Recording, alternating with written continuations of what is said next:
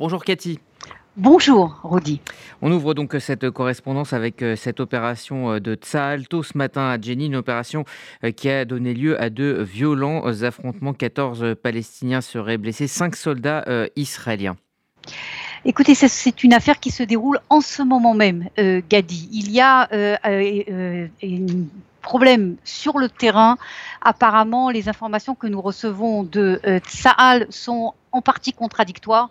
Ce que l'on sait, c'est qu'une une opération de Tsal s'est déroulée tôt ce matin et se développe en ce moment même, euh, qu'un certain nombre de véhicules de Tsal ont été encerclés par euh, des Palestiniens et que Tsal, les forces de Tsal sont en train en ce moment même de tenter de euh, sauver, en fait, d'atteindre ces véhicules de l'armée israélienne. Et en effet, certains sites affirment qu'il y a des soldats israéliens qui ont été blessés, mais ce n'est pas encore une information officielle euh, de l'armée euh, israélienne. Euh, cette opération est à placer dans le contexte de ce qui se passe dans la zone de Jenin maintenant depuis plusieurs mois maintenant et surtout depuis plusieurs semaines avec une série d'attentats qui ont lieu justement dans cette zone du nord de la Samarie en raison de la montée justement des mouvements islamiques et notamment du Hamas. Et d'ailleurs, un responsable du Hamas a été arrêté ce matin dans cette zone de Jenin.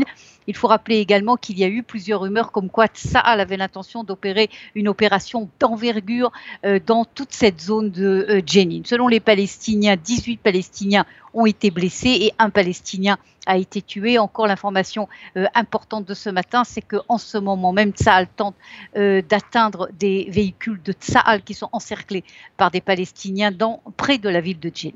Et on refera euh, évidemment le point euh, dans euh, la matinée. Hier, lors de la réunion du cabinet du Premier ministre, Benjamin Netanyahu a affirmé qu'Israël était opposé à l'éventuel mini-accord sur le nucléaire iranien, une rumeur hein, entre Washington et Téhéran. Absolument. Et il y a euh, des informations qui sont intéressantes sur ce point-là parce que d'un côté, la position officielle, non seulement d'ailleurs de l'État d'Israël de Benjamin Netanyahu, mais également de l'opposition israélienne, Yair Lapid a dit exactement la même chose, de dire non catégoriquement à un accord, ce mini-accord entre les États-Unis et l'Iran, mais parallèlement, vous avez des informations qui ont été publiées par plusieurs médias israéliens qui disent que Israël s'intéresse tout de même à cet accord et essaye de voir s'ils peuvent influencer et minimiser euh, les dégâts, si, euh, si, on peut, si on peut dire.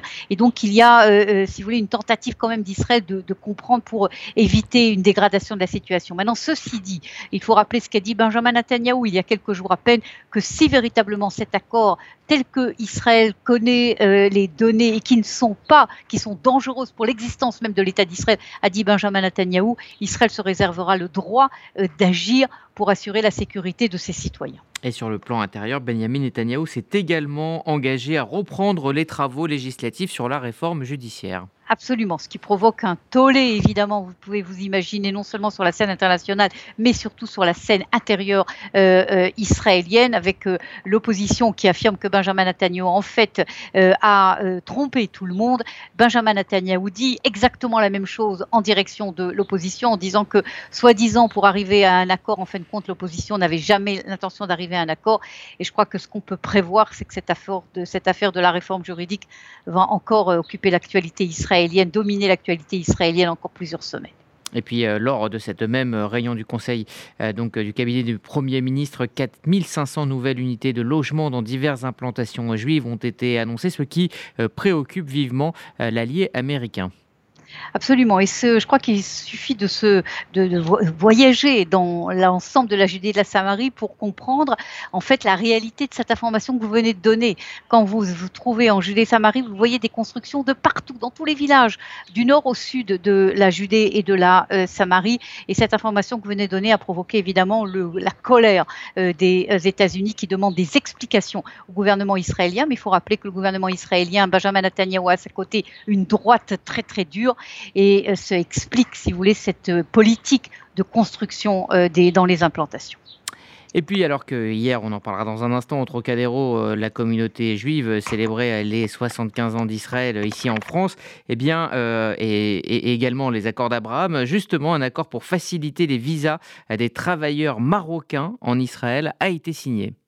Absolument, et c'est un, sujet très intéressant parce qu'on s'aperçoit véritablement que les, il y a une lune de miel entre Israël et euh, le, Maroc. Cela dure déjà depuis des années, mais ça s'est considérablement renforcé avec l'officialisation évidemment des relations diplomatiques entre Israël et le Maroc. Il y a eu plusieurs accords qui ont été euh, signés entre Israël et le Maroc ces dernières semaines avec euh, des, un certain nombre de sujets, notamment dans le domaine culturel, commercial, même de sécurité, et également ce sujet dont vous parlez de, la, de que des travailleurs marocains puissent arriver travailler en Israël. C'est évidemment très important pour Israël, euh, mais c'est également très important pour euh, le Maroc, notamment dans le domaine social, dans le domaine de la construction, ainsi que dans le domaine de l'agriculture.